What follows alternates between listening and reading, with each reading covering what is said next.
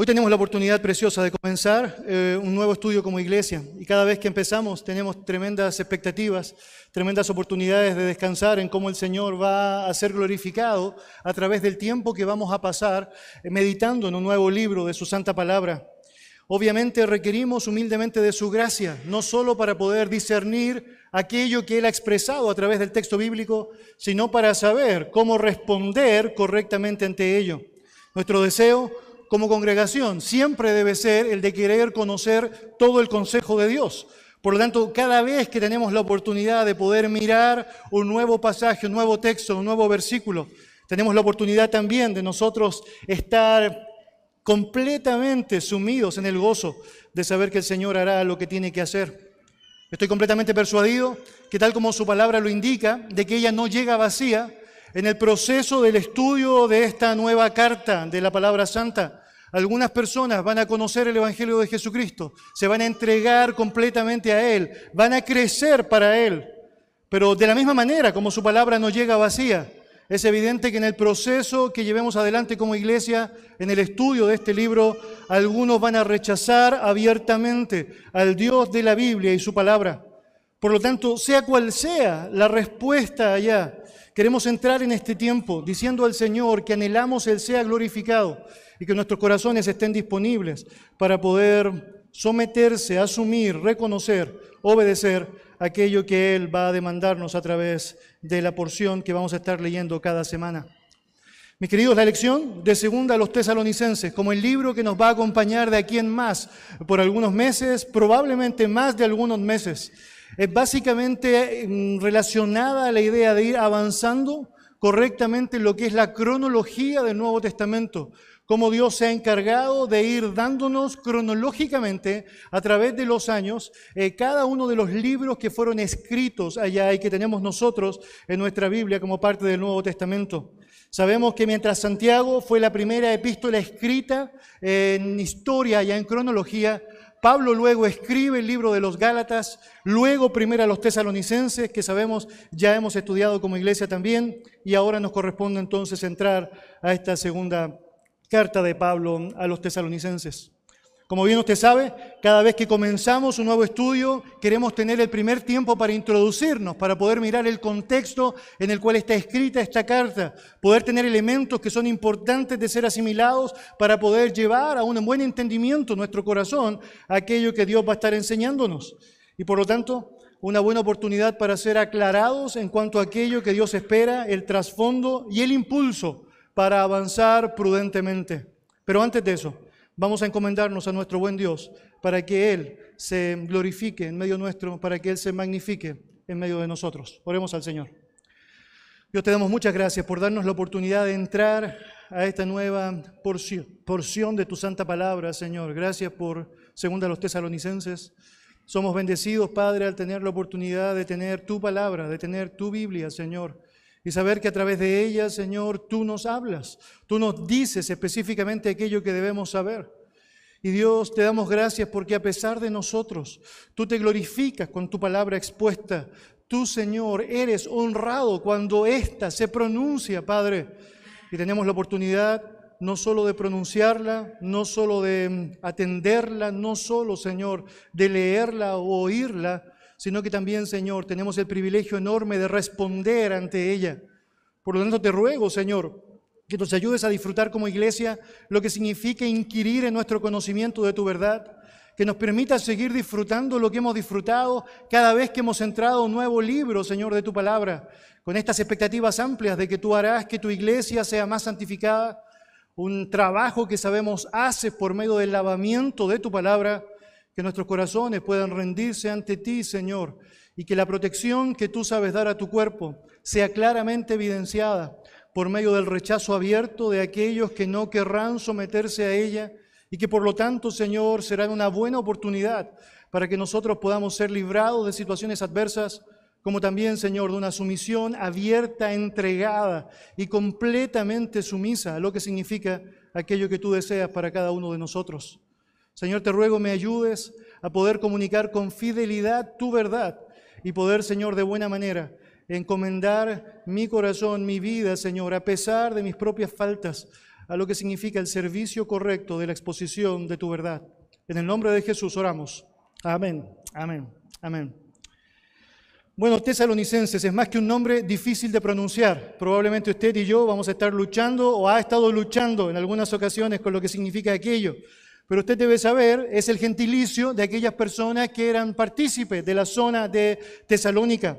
Una ciudad que, por cierto, no solo es descrita en el tiempo bíblico, sino que tiene de manera muy marcada su paralelo en nuestro tiempo. Tesalónica existe actualmente dentro de lo que es el país de Grecia, un lugar precioso, francamente precioso, lleno de lo que significa la historia que tú y yo podríamos considerar de los tiempos bíblicos y que está marcada de mucha información, de mucha ayuda que es tremendamente necesaria para que tú y yo, si un día queremos pensar en un lugar para viajar, podamos considerar esta zona y por medio de ello ver cómo el Señor pudo específicamente en este lugar hacer algo que fue grandioso, poner una punta de lanza a lo que fue la expansión de su evangelio.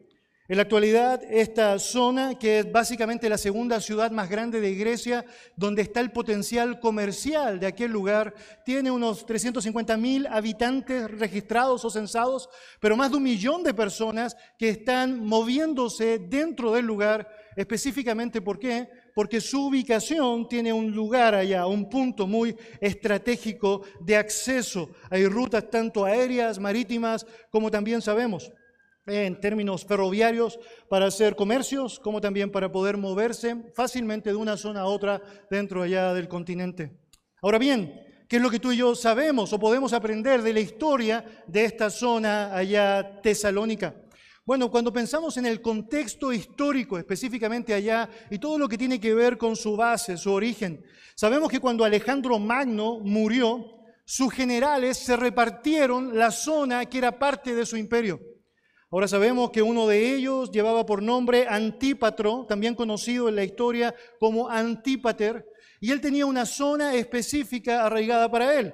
Si tú miras allá específicamente este mapa, podrías notar que lo que sucede allá es que él, una vez que muere y sin deseo de que su hijo se haga cargo de su zona, precisamente todo lo contrario es lo que sucede. Su hijo llamado Casandro toma ubicación en aquel lugar que era parte de su padre y empieza a hacer uso de todo aquello que se llamaba o que se llama incluso actualmente la zona de Macedonia. Casandro con mucha astucia llega allá al poder, era muy natural asumir que su padre no confiaba en que él podría hacerlo de buena manera, pero aún así toma uso y posesión de este lugar. Lo que sabemos por la historia es que, si bien es cierto que la zona de Macedonia, y si tú lo miras allá, está distinguido con un color específico, era mucho más pequeño al resto de las divisiones que habían sido parte de este gran imperio, el lugar en donde estaba puesto era tremendamente importante. Y eso hizo que no tardara mucho tiempo Macedonia y en particular Tesalónica en tomar preeminencia. ¿Por qué Casandro le puso Tesalónica? Bueno, su esposa se llamaba así. Por lo tanto, fue una forma de dar honor a esta mujer que era parte de su vida y que, vale decir la pena también aquello, era hermanastra de Alejandro Magno. Por lo tanto, Tesalónica, parte de esta zona de Macedonia tenía ya ese nombre por esta mujer y Casandro está haciendo uso de ella, aprovechando también la ubicación que tiene para ver cómo en medio de esta zona diferentes personas estaban pasando, transitando, comercializando. La historia nos señala que en el año 168, bajo el imperio romano, que conquista aquella zona, Tesalónica se hizo capital de esta zona de Macedonia. Si bien tenía una ubicación importante, sabemos que no fue capital hasta el 168. Y sabemos también que cuando avanza el tiempo, en el año 42, el emperador Augusto hace específicamente de esta zona en particular una zona libre. Ahora, ¿qué significaba eso? Bueno, seguía bajo la autoridad del imperio romano, pero tenían exenciones tributarias, tenían el privilegio de poder escoger sus propias autoridades, que eran griegas, en este caso llamados politarcas, que eran escogidos cada año para que tuviesen el control y la autoridad política sobre la zona. Y sabemos también que tenían la posibilidad de poder preservar su propia cultura, su propia religión, sin que Roma estuviese oprimiéndolos al respecto. Esa misma libertad es la que precisamente hace que muchos quisieran llegar a este lugar, entre otros judíos, que empiezan a ubicarse precisamente aquí, sabiendo que hay libertades económicas, sabiendo que hay posibilidades de llevar adelante sus comercios y sabiendo también que tenían libertad para poder llevar adelante su concepción religiosa. De hecho, en Tesalónica se ubica una sinagoga en donde los judíos estaban llevando adelante su religión, su relación allá con Dios por medio de lo que era su concepción religiosa. Ahora, obviamente, esa libertad existente allá no solo permitía que los judíos pudiesen tener su sinagoga, que eventualmente los cristianos pudiesen establecerse, sino que también hacía que el culto pagano que era predominante en Tesalónica fuese cada vez también más marcado. De hecho, es evidente allá que había un culto idolátrico fuertísimo basado en lo que era el parteón de dioses allá, grandes, es decir, cantidades de ídolos con todo aquello que involucraba la religiosidad pagana de aquel tiempo, con grandes inmoralidades o atrocidades eh, asociadas también a aquello. Se estima que para el tiempo del Nuevo Testamento Tesalónica tenía una población de 200.000 personas aproximadamente y tal como he mencionado en varias ocasiones tenía gran influencia y la razón es que por el medio de ella lo que teníamos allá era lo que se conoce como la vía ignacia o la ruta ignatia. La razón de esto era básicamente generar un camino que pudiese permitir que las personas fuesen de un lugar a otro con mayor comodidad, con mayor seguridad. De hecho, esa vía ignatia que aparece descrita allá con esa línea roja en las imágenes es una ruta de 1120 kilómetros que cubre lo que actualmente sería Albania hasta Turquía. Y naturalmente, Tesalónica estando en medio de ello, teniendo un puerto muy, muy a su lado tenía la posibilidad de poder tener una gran posibilidad de afluencia de gente y también de recursos económicos por montón. Permíteme leer una descripción que William Barclay hace sobre lo que era realmente esta ubicación en términos históricos y obviamente en términos estratégicos en la soberanía de nuestro Dios. Él dice lo siguiente, es imposible exagerar la importancia de la llegada del cristianismo a Tesalónica. Si se lograba asentar en ella, era de esperar que se extendiera hacia el este por la vía Ignatia, hasta conquistar toda Asia Menor y hacia el oeste para invadir la misma Roma. La llegada del cristianismo a Tesalónica fue clave para que llegara a ser una religión universal. Por lo tanto, cuando tú y yo estudiamos sobre Tesalónica, con todo lo que está involucrado en la llegada del Evangelio allá, sabemos que no es casualidad que Dios precisamente haya escogido este lugar para ser el punta de lanza de lo que sería la propagación del Evangelio, llegando a toda la zona este como también a la misma Roma, tal como la misma escritura nos señala más adelante. Bueno, vamos a recorrer la historia bíblica de cómo entonces el Evangelio llegó precisamente a aquel lugar. Si tú me acompañas en tu Biblia, por favor, al libro de Hechos, capítulo 13. Vamos a estar moviéndonos allá para mostrar cómo fue generándose esta cronología de sucesos para llegar específicamente a lo que es la formación de la congregación allá en Tesalónica. Hechos capítulo 13 en su Biblia. Decir en primer lugar que obviamente si queremos resumir en una palabra qué significa el hecho de que el Evangelio haya llegado allá, bueno, sabemos, es decir, la posibilidad de la expansión preciosa de este. También sabemos que naturalmente puede asumirse todo lo que implicó la llegada allá de la palabra como algo milagroso.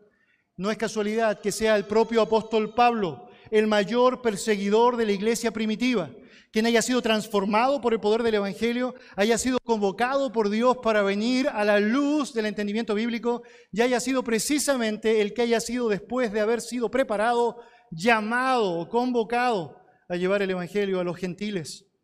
Saulo de Tarso, conocido allá anteriormente y que ahora sabemos, luego de Cristo, es considerado como el apóstol Pablo. Es el encargado de parte de Dios de promover el Evangelio a diferentes zonas fuera de lo que había sido la realidad judía hasta aquel momento. Esa tarea en la cual él es comisionado no es algo que solamente se puede ver como un mérito de Él en obediencia a Dios, producto de la gracia divina, sino que también implica mucho lo que fue la respuesta de su iglesia local, Antioquía, quien reconoció en Él y en Bernabé que eran hombres llamados por Dios para llevar adelante la tarea de la expansión. Cuando tú vas al libro de Hechos, capítulo 13, y vas conmigo a leer los versículos 3 y 4, notarás lo siguiente, dice el texto allá. Entonces, habiendo ayunado, llorado, les impusieron las manos y los despidieron. Ellos entonces, enviados por el Espíritu Santo, descendieron a Seleucia y de allí navegaron a Chipre. Tal como hemos leído, el versículo 4 nos señala que fueron enviados de Antioquía, en primer lugar, a Seleucia. Y cuando van a esa zona, luego se dirigen a lo que es la isla de Chipre. Cuando continúas el relato, te das cuenta que en su anhelo de predicar las buenas nuevas que estaba siendo esparcido por los lugares donde ellos se dirigían, deciden y resuelven embarcarse hasta Perge para cruzar el mar Mediterráneo. La Biblia nos dice que había una persona que estaba acompañando allá a Pablo y a Bernabé en esto que se conoce como el primer viaje misionero. Este era Juan Marcos. Y la Biblia nos dice que Juan Marcos, que era sobrino de Bernabé y que les acompañó hasta este punto, decide específicamente aquí devolverse. Él asume, ya no quiere seguir con lo que significaba la tarea de la propagación del Evangelio. Por lo tanto, él vuelve allá a Jerusalén y Pablo y Bernabé continúan su viaje. Si vas conmigo, por favor, al versículo 13 del capítulo 13 de Hechos, notarás que dice lo siguiente. Habiendo zarpado de Pafos, Pablo y sus compañeros arribaron a Perge y de Panfilia, pero Juan, apartándose de ellos, volvió a Jerusalén.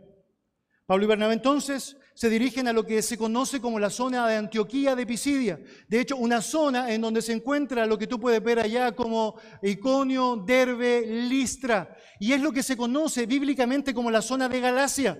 De hecho, cuando estudiamos el libro de los Gálatas, esta epístola estaba escrita a todo este grupo de ciudades que abarcaban esta zona particular, en donde Pablo se estableció por un buen tiempo no tan solo para predicar el Evangelio, sino también para confirmar a los hermanos que habían recibido la palabra y establecer líderes antes de volver a lo que fue su iglesia, la zona de Antioquía nuevamente, para ser impulsados por el Señor a donde Él lo quisiera en una nueva ocasión.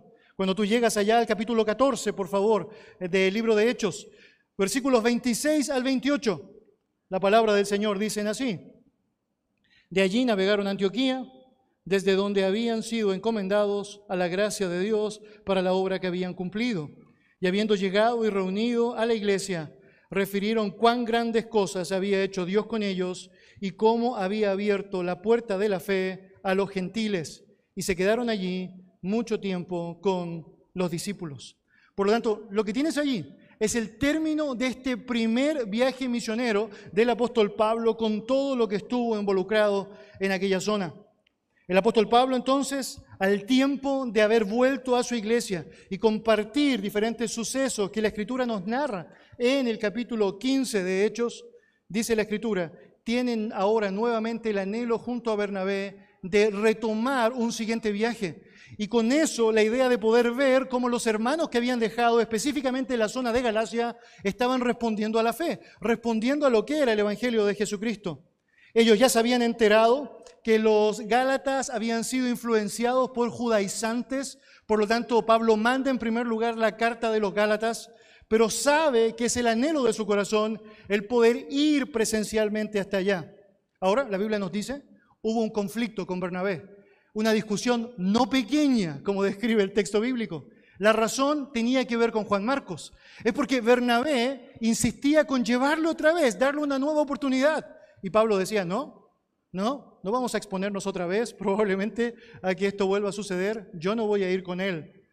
Bueno, la Biblia nos dice que producto de esa discusión, finalmente Bernabé tomó una zona distinta hacia Chipre y Pablo tomando a otro hombre llamado Silas se fue en dirección a Asia, precisamente el lugar que estaba en su corazón en primer lugar, confirmar a los hermanos de aquella localidad. Si me acompañas al capítulo 15, por favor, de Hechos, versículos 36 al 41.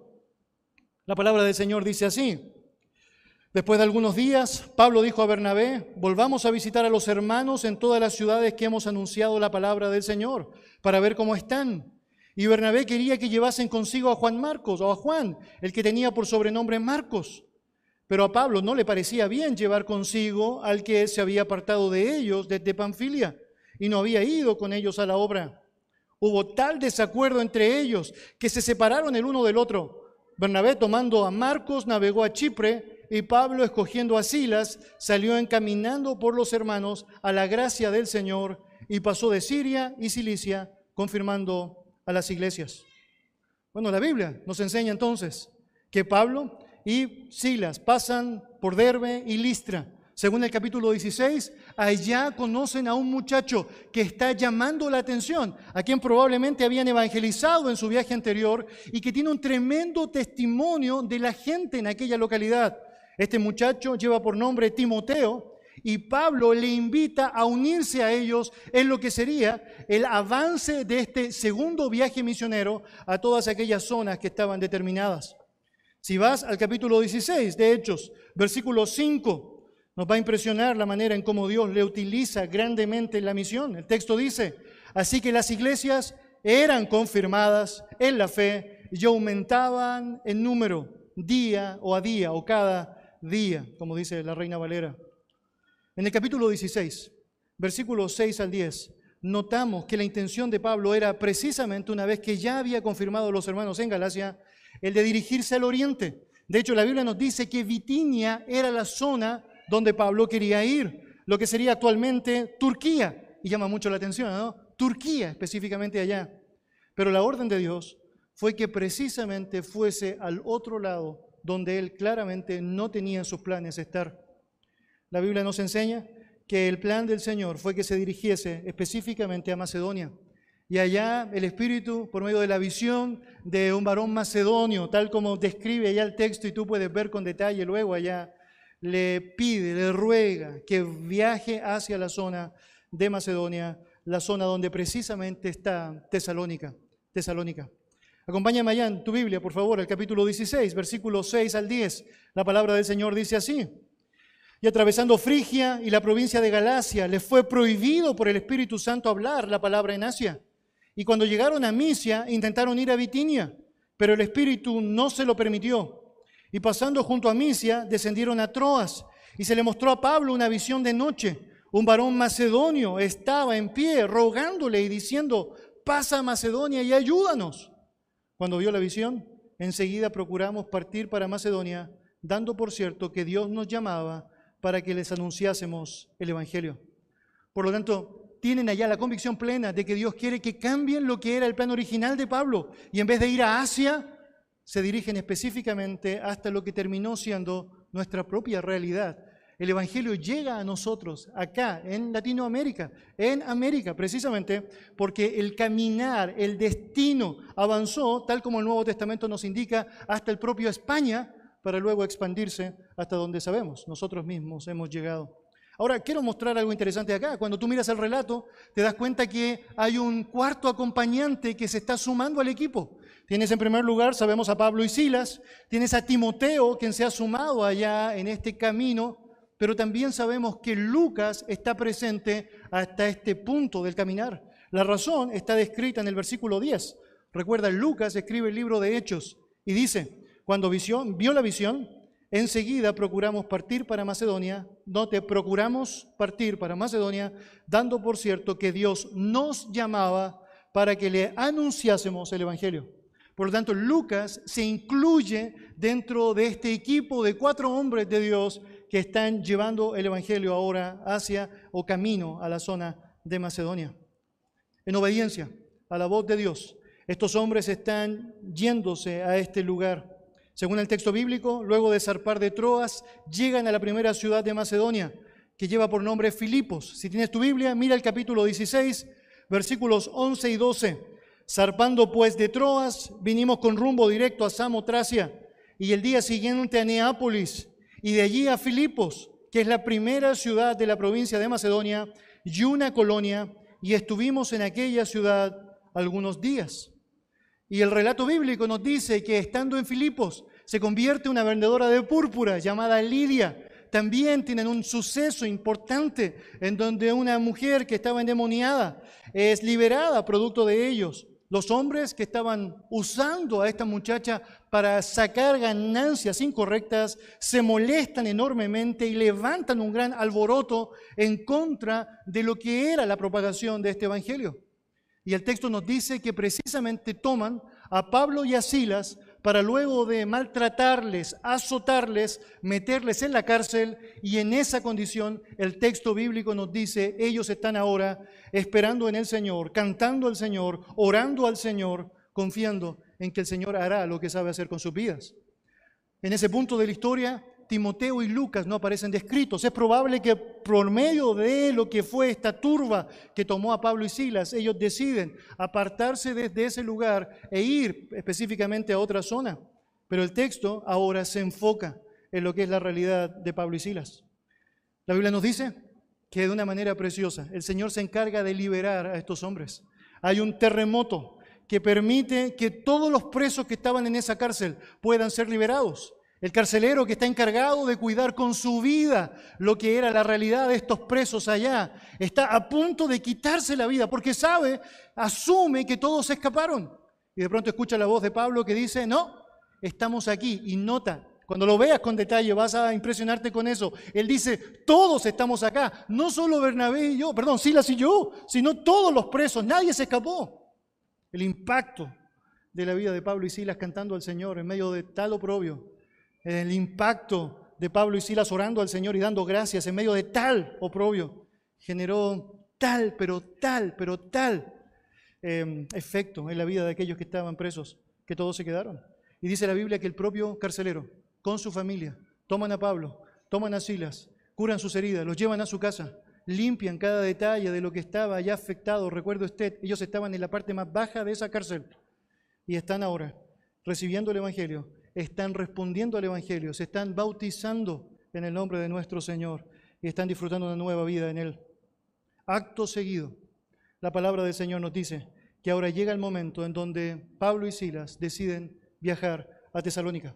Y mis queridos, no ha pasado mucho tiempo, ellos todavía están con las heridas de los azotes anteriores, con las marcas de lo que fue un terremoto que cayó sobre ellos, y no esperan semanas, no esperan meses, ellos se van automáticamente a continuar la obra del Señor. Eso es una devoción por su causa, que a pesar de las adversidades están dispuestos a ser obedientes a Él y no estiman en sus propios dolores y en la propia ruta que debían tomar para llegar a esta zona, la zona en la cual se establece esta congregación. Acompáñenme al capítulo 17, versículos 1 al 9. Llegamos ya a esta zona particular. Dice la escritura, Pasando por Anfípolis y Apolonia, llegaron a Tesalónica, donde había una sinagoga de los judíos. Y Pablo, como acostumbraba, fue a ellos y por tres días de reposo discutió con ellos, declarando y exponiendo por medio de las escrituras que era necesario que el Cristo padeciese y resucitase de los muertos, y que Jesús, a quien yo os anuncio, decía él, es el Cristo. Y algunos de ellos creyeron y se juntaron con Pablo y con Silas. Y de los griegos piadosos, gran número y mujeres nobles no pocas. Entonces los judíos que no creían, teniendo celos, tomaron consigo algunos ociosos, hombres malos, y juntando una turba, alborotaron la ciudad y asaltando la casa de Jasón, procuraban sacarle al pueblo, pero no hallándolos, trajeron a Jasón y algunos hermanos ante las autoridades de la ciudad, gritando, estos que trastornan el mundo entero también han venido acá a los cuales Jasón ha recibido. Y todos estos contravienen los decretos de César, diciendo que hay otro rey, Jesús.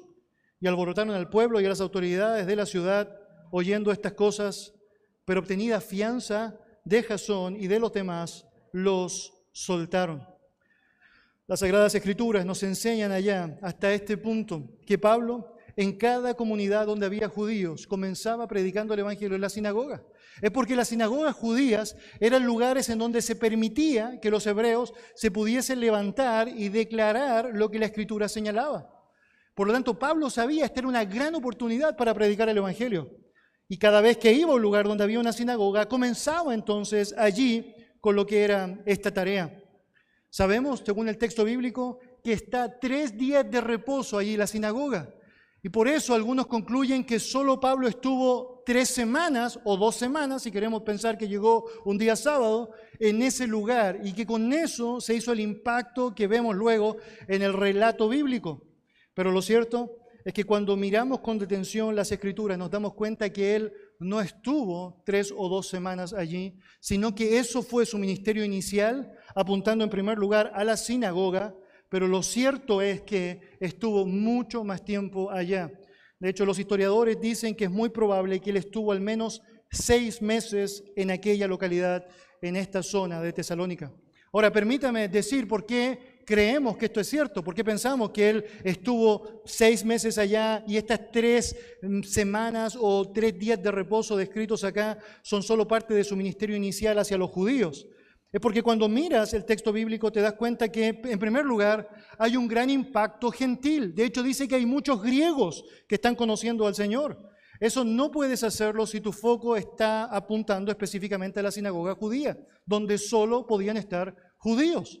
Obviamente, su ministerio fue más amplio que aquello que implicaba la sinagoga. También es muy importante cuando leemos la escritura, nos damos cuenta que Pablo en un momento específico reconoce a los filipenses bajo esta premisa. Él dice, pues aún a Tesalónica enviasteis una y otra vez para mis necesidades. Por lo tanto, era necesario que si solo hubiese estado allá dos o tres semanas, hubiese recibido una o dos veces apoyo de los filipenses y la verdad, no, a no ser que Pablo hubiese estado más que dos o tres semanas. Y por lo tanto, los hermanos en Filipos notaron que era necesario enviar una y dos veces apoyo para que él pudiese subsistir. Por otro lado, cuando miramos la primera epístola a los tesalonicenses, nos damos cuenta que Pablo dice que él trabajó secularmente para poder mantenerse y no ser gravoso a los hermanos. Si solo está allá dos o tres semanas y más encima recibió dos apoyos de los filipenses, no hay razón para que él además tuviese que trabajar secularmente para mantenerse. Pero naturalmente lo vio como una necesidad porque estuvo mucho más tiempo que ese y no quería generar una carga a los hermanos.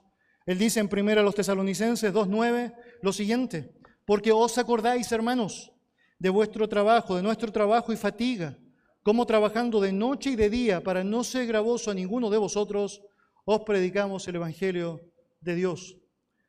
Otro argumento es que cuando miras el cuidado pastoral profundo que le da Pablo a los tesalonicenses conversos y el afecto igualmente profundo que tenía por ellos, es imposible pensar que solo en dos o tres semanas pudiese haber generado aquel tipo de vínculo. Él claramente les conocía, él claramente sabía todo lo que les había enseñado, y allá tienes otro argumento. Durante mucho tiempo Él está enseñándole muchas cosas, por lo tanto tienes allá una extensión mucho más grande de tiempo, probablemente seis meses en medio de los tesalonicenses. Si tú vas a Hechos 17, notarás que también el relato nos muestra cuál fue el evangelio que estaba predicando Pablo. Dice el texto, y Pablo, como acostumbraba, versículo 2, fue a ellos y por tres días de reposo discutió con ellos declarando y exponiéndoles por medio de las Escrituras que era necesario que Cristo padeciese y resucitase de los muertos, y que Jesús, a quien yo os anuncio, decía él, es el Cristo. Y pudiésemos imaginar cómo él no perdía el tiempo en la sinagoga, utilizando las sagradas escrituras, el Antiguo Testamento que tenían allá, para demostrar que Jesús era el Mesías, no solo el rey que los judíos esperaban que llegase en un momento tomando posesión de todo en una esfera más bien política, sino más bien alguien que debía en primer lugar venir como siervo, padecer, morir, resucitar y sabemos naturalmente luego venir a reinar. Dice la palabra del Señor que el efecto de ese evangelio, el que no debe cambiar, el que debe ser el mismo para usted y para mí, el que todas las personas en este mundo necesitan, sin adulteración ni cambio, el Señor se encargará de dar el resultado que está determinado por Él. Mira lo que dice, versículo 4. Y algunos de ellos creyeron, tienes allá entonces algunos judíos que creen en la sinagoga, y se juntaron con Pablo y Silas, y nota allá el cambio, y de los griegos, fuera de la sinagoga, piadosos gran número, dice el texto, y mujeres nobles, no pocas. Y tú debes saber que cuando la Biblia utiliza esas frases, por ejemplo, discusión no pequeña, quiere decir tremenda discusión. Cuando dice mujeres no pocas, quiere decir muchas mujeres, tratando de mostrar que el impacto del Evangelio había sido tremendo. Pero así como el impacto para aquellos que creen es notorio con el poder de la palabra, también el impacto en las personas que rechazan es tremendamente notorio. Si te fijas allá, en el versículo 5, dice, entonces los judíos que no creían, teniendo celos, note, no es que encontraron algo malo en lo que él dijo necesariamente, no es que podían refutarlo bíblicamente, sino que tenían celos. Tomaron consigo algunos ociosos, hombres malos, y juntando una turba alborotaron la ciudad y asaltando la casa de Jasón procuraban sacarlos al pueblo. Pero no hallándolo trajeron a Jasón y algunos hermanos ante las autoridades de la ciudad gritando, estos que trastornan el mundo entero también han venido acá, a los cuales Jasón ha recibido, y todos estos contravienen los decretos de César, diciendo que hay otro rey, Jesús, y alborotaron al pueblo y a las autoridades de la ciudad oyendo estas cosas. Pero obtenida fianza de Jasón y los demás les soltaron. Mis queridos, la realidad del Evangelio proclamado hizo que los judíos celosos se levantaran en contra de Pablo, en contra de Silas. Dice la palabra del Señor que se levantaron incluso en contra de aquellos que habían creído en el mensaje, incluso de Jasón, que probablemente tuvo en su casa a Pablo y a Silas. Y están llevándoles allá por medio de una turba hacia los politarcas que tienen que tomar una determinación. Bueno, es muy probable que la sentencia de aceptar una fianza para liberarlos haya tenido que ver con haberles prometido que no volviesen a predicar el nombre del Señor o que no volviesen a recibir a Pablo y a Silas. No sabemos aquello, pero lo cierto es que por la gracia de Dios fueron soltados. Ahora cuando vas al versículo 10, mira lo que la palabra del Señor enseña allá. Finalmente, los hermanos con el fin de resguardar a Pablo y a Silas toman la determinación de enviarlos hasta Berea, tal como dice el relato, en donde permanecen un tiempo allí y en donde sabemos por la historia se reencuentran con Timoteo. Por lo tanto, ¿qué sabemos entonces del comienzo de la iglesia en Tesalónica? Bueno, que Dios se encargó soberanamente de hacer que el Evangelio pudiese llegar a este lugar. Escoge un hombre que es transformado por el poder de éste para llegar hasta esta zona, no exento de dificultades. Permite que éste pueda llegar a un lugar en donde los judíos tienen acceso a la palabra, pero también permite que éste pueda divulgar ese mensaje fuera de la zona de confort judía hacia los gentiles, quienes en un número no menor están respondiendo con fe a esta verdad. Sabemos que Pablo en el tiempo estando allá está enseñándoles muchas realidades. De hecho, en primera los tesalonicenses, tal como hemos aprendido como iglesia, Pablo está repitiendo cuántas cosas les había ya dicho. Recordarán lo que les enseñé, tal como les dije, porque sabéis, son frases que él utiliza para refrescar el hecho de que ellos ya habían escuchado aquellas verdades. Pero finalmente por la presión de este tumulto, llega el momento en donde los hermanos deciden enviarles hasta Berea para librarles de algo que pudiese ser peor. Ahora, ¿cuándo se escribe el libro de Tesalonicenses? ¿Cuándo es el momento, el lugar en donde este libro se lleva a cabo, tanto el primero como el segundo? Bueno, sabemos, tal como hemos aprendido, que Pablo y Silas llegan hasta Berea. Cuando llegan a aquel lugar, no exentos de adversidad, se dan cuenta que judíos desde Tesalónica, que habían quedado con ganas de poder realmente lincharles, viajan hasta la zona de Berea para darles duro allí. Pero lo cierto es que la palabra del Señor nos dice que aunque alborotaron las multitudes, ellos fueron, es decir, animados por la congregación a tomar un rumbo distinto para evitar el peligro que haya eh, o en el que ya se exponían. Si tienes Hechos, capítulo 17, mira, versículo 15, señala. Y los que se habían encargado de conducir a Pablo le llevaron a Atenas, y habiendo recibido orden para Silas y Timoteo de que viniesen a él lo más pronto que pudiesen, salieron. Por lo tanto, Silas y Timoteo van a un lugar específico para ser guardados y Pablo directamente es llevado hasta Atenas. El relato bíblico es impresionante, mis queridos. La Biblia dice que Pablo, esperando que llegaran sus amigos, quería reencontrarse con ellos prontamente, no pierde su tiempo. De hecho, no encuentra nada mejor en el propio Atenas que ir específicamente allá, a lo que se conoce como el aerópago, donde estaba el culto religioso pagano más grande existente en aquel lugar, para ir a predicarles sobre el Dios que ellos no conocían. Y allá, en ese lugar, solo con el poder del Señor, se enfrenta a todos aquellos hombres y comunica y divulga el mensaje del Evangelio. La palabra del Señor nos indica que luego de aquello, él se dirige a la zona de Corinto. Y específicamente en ese lugar, en la zona de Corinto, se encuentra con Timoteo y con Silas. La palabra nos dice que Timoteo es enviado para ir específicamente a Tesalónica para saber cómo están los hermanos. Pablo anhelaba el saber cómo se encontraban los hermanos que había dejado allá y, del cual, y a los cuales había tenido que dejar tan abruptamente. Y por lo tanto Timoteo va, le cuenta luego a Pablo cómo están los hermanos y producto de eso, Pablo escribe la primera carta a los tesalonicenses. Y allá tienes todo lo que hemos visto, en donde Pablo, producto de lo que Timoteo le ha contado, está escribiendo esta carta. Ahora, ¿qué pasa con segunda los tesalonicenses? Bueno, lo que sabemos es que es muy probable que un hermano que ha traído de vuelta eh, información sobre ellos, un hermano que ha traído la carta de vuelta, recuerde usted que Timoteo le avisó, pero alguien tenía que llevar la carta a los tesalonicenses y eventualmente volver con noticias de aquellos, está ahora notando, es necesario poder decir algunas cosas más que no fueron dichas en la primera carta. Entre el 51 y el 52 es cuando se data la escritura de la primera carta de Pablo a los tesalonicenses. Unos meses después, Pablo está llevando adelante esta segunda carta. Y obviamente con ello, la posibilidad de poder señalar aquello que él considera es necesario de reforzar en la vida de aquellos.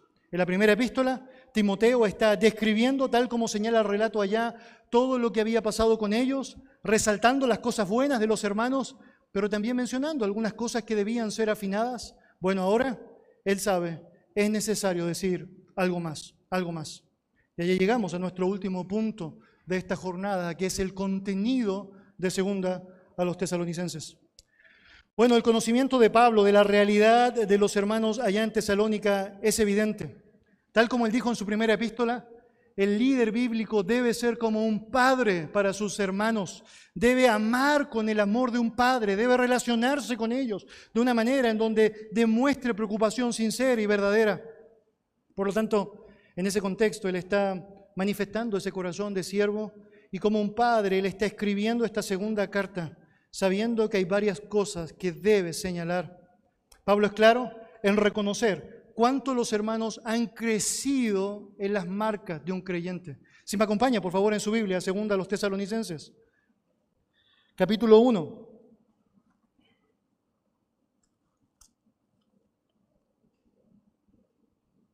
Segunda a los tesalonicenses, capítulo 1. Versículo 3 y 4. Note lo que dice la escritura allá. Debemos siempre dar gracias a Dios por vosotros, hermanos, como es digno, por cuanto vuestra fe va creciendo y el amor de todos y cada uno de vosotros abunda para con los demás. Por lo tanto, tus notas allá, ¿es evidente? Pablo está reconociendo en esta segunda carta que ellos están creciendo, perseverando, están avanzando en lo que significa el abundar en amor. Pero no solo eso, también va a usar la carta para resaltar cómo ellos perseveran en medio de las pruebas, algo por lo cual también ellos son dignos de ser reconocidos. Mira el versículo 4, por favor, versículo 4, señala, tanto que nosotros mismos nos gloriamos de vosotros en las iglesias de Dios por vuestra paciencia y fe en todas vuestras persecuciones y tribulaciones que soportáis. Ellos estaban soportando de manera estoica lo que era la persecución, el oprobio que recibían producto de estos judíos religiosos que no podían aceptar a otro rey que sabemos, el único verdadero Cristo, y obviamente todo lo que involucraba incluso la opresión política de los griegos y su paganismo. Por lo tanto, Pablo está escribiendo y resaltando de ellos su manera de asimilar la persecución, pero también va a aprovechar la carta para corregirles en cuanto al error que se estaba propagando en medio de ellos y que Pablo está reconociendo, que tiene que ver específicamente con las falsas enseñanzas concernientes a lo que tenía que ver con la venida del Señor. Mira el capítulo 2, por favor, de Segunda a los Tesalonicenses. Versículos 1 y 2 señala, pero con respecto a la venida de nuestro Señor Jesucristo y nuestra reunión con Él, os rogamos, hermanos, que no os dejéis mover fácilmente de vuestro modo de pensar ni os conturbéis ni por espíritu, ni por palabra, ni por carta, como si fuera nuestra, en el sentido de que el día del Señor está cerca o ha llegado, como dice el original. Y esto nos dice mucho. Queridos, es que no es difícil que en medio de situaciones de persecución, de oprobio o de dolor, en medio de profunda aflicción, nos encontremos vulnerables a un montón de falsas enseñanzas que se pueden levantar. Y precisamente Pablo hace eco de eso en esta segunda epístola. Habían personas que se habían infiltrado en la iglesia haciéndoles creer que realmente algo distinto estaba sucediendo en cuanto a su concepción de lo que era la venida de Cristo. Y ellos están, algunos de ellos, varios de ellos están luchando con esta concepción que se está levantando. Recuerde usted, Pablo ya les ha dicho en la primera carta a los tesalonicenses que Cristo nos libra de la ira venidera. También Pablo les había dicho que no nos había puesto Dios para ira. Pero ellos al estar viviendo ese tormento y al escuchar falsas enseñanzas que se estaban levantando allá, empezaron a pensar que ya estaban en la ira, que estaban enfrentando lo que era el día del Señor, el juicio del Señor, la tribulación. Y por eso Pablo escribe esta segunda epístola para aclararles en cuanto a la verdad de los sucesos escatológicos y con ello nosotros una gran oportunidad para seguir afinando lo que significa nuestra escatología. Por último, resalta la exhortación que Pablo va a hacer de ellos en el capítulo 3, a quienes estaban andando en medio de la congregación de una manera desordenada.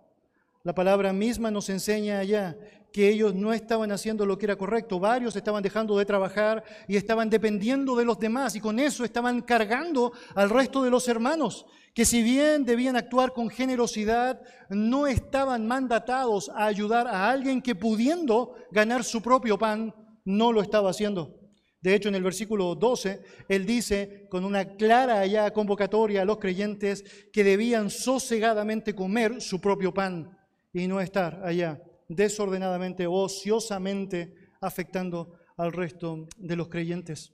Por lo tanto, Pablo ahí actúa con profunda severidad, similar a la de la primera carta, pero ahora con un poco más de dureza en cuanto al trato para que los hermanos puedan reaccionar y la iglesia sepa cómo tratar cuando esta realidad se hace latente. Por cierto, vamos a aprender mucho de lo que significa cómo responder en situaciones como esa que no estamos exentos de enfrentar.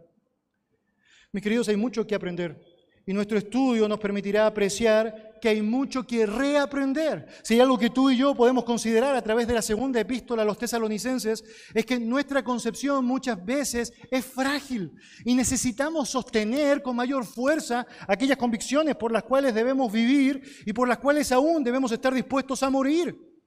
Lo cierto es que en muchas ocasiones va a suceder que nos vamos a dejar llevar con ciertas ideas que tienen asidero bíblico, pero de pronto como no hemos profundizado en lo que significa aquella realidad, podemos desviarnos fácilmente y caer en el error.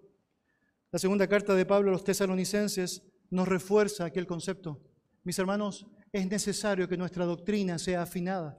Es necesario que podamos perseverar en la verdad bíblica, que podamos ahondar en el conocimiento de su realidad y que podamos de buena manera, cuando asumimos convicciones, estar seguros que éstas provienen de lo alto y no de nuestro corazón engañoso o de la influencia de otros. Acompáñame en oración. Dios, te damos muchas gracias por darnos el privilegio de meditar en tu palabra. En esto, Señor, que ha sido la introducción a esta segunda epístola, Señor, a los tesalonicenses. Estamos, Señor, agradecidos por ti porque sabemos, tú nos has dado tu palabra con razones claras, con propósitos claros.